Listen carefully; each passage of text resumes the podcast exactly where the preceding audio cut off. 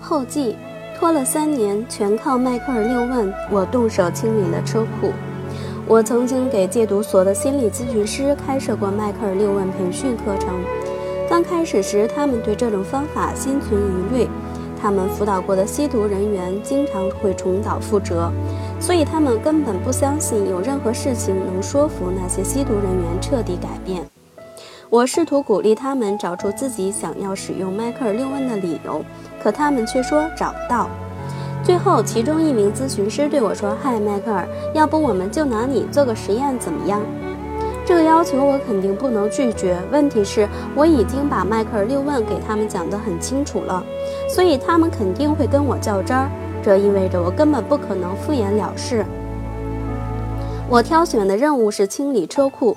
在过去两年里，我一直在回避这个问题，或许有三年了。不管怎么样，现在只是想一下这件事，我都会很不自在。我也不知道自己为什么选择了这项任务。我觉得是在课堂上受到了学员们学员们的诱导。很显然，他们很快就发现了这个问题，让我很不自在。这下子，他们的兴致来了，开始在每一个步骤上跟我较起真儿来。当进入到第三问时，他们问我为什么没有选择一个更小的数字。我想蒙混过关，于是就说：“好了，伙计们，我想你们知道我的意思。”可他们坚持说自己不知道，他们可没打算放过我，铁了心要在每一个步骤上跟我较真到底。到了第五问，对你来说，这些好的结果为什么非常重要？他们开始深入发掘我的内心世界。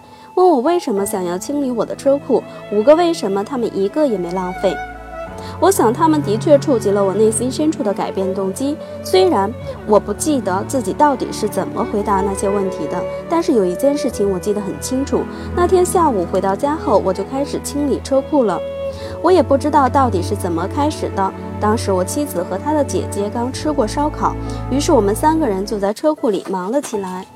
孩子们那天出去跟朋友玩了，回家后也加入了我们。我一直很怕触及的一件事，竟然演变成了一次家庭联欢会。后来发生的事情就更奇怪了。清理完车库后，我们并没有停下来，而是接着搭了一个露台，接着又是一个露台。我的妻子的姐姐一有空就过来搭把手，很多邻居也热情地跑过来帮忙。整个夏天，我们都忙得不亦乐乎。我们开了好多场烧烤派对，每每一周都有好几天一直忙得很晚。我们家的这个小工程俨然成了附近的一大盛事。到了夏末的时候，我已经拥有了一个干净整洁的车库和两个漂亮的露台。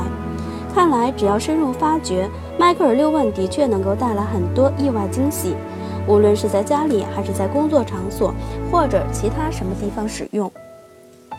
无论是用在同事、员工、你爱的人，还是你自己身上，我都可以向你保证一件事：只要你相信这个过程，只要你耐心地把这个过程走完，它所带来的结果肯定会让你大吃一惊。真诚的希望大家能够在未来的人生旅途中，好好的利用这个方法，好好的使用这本书。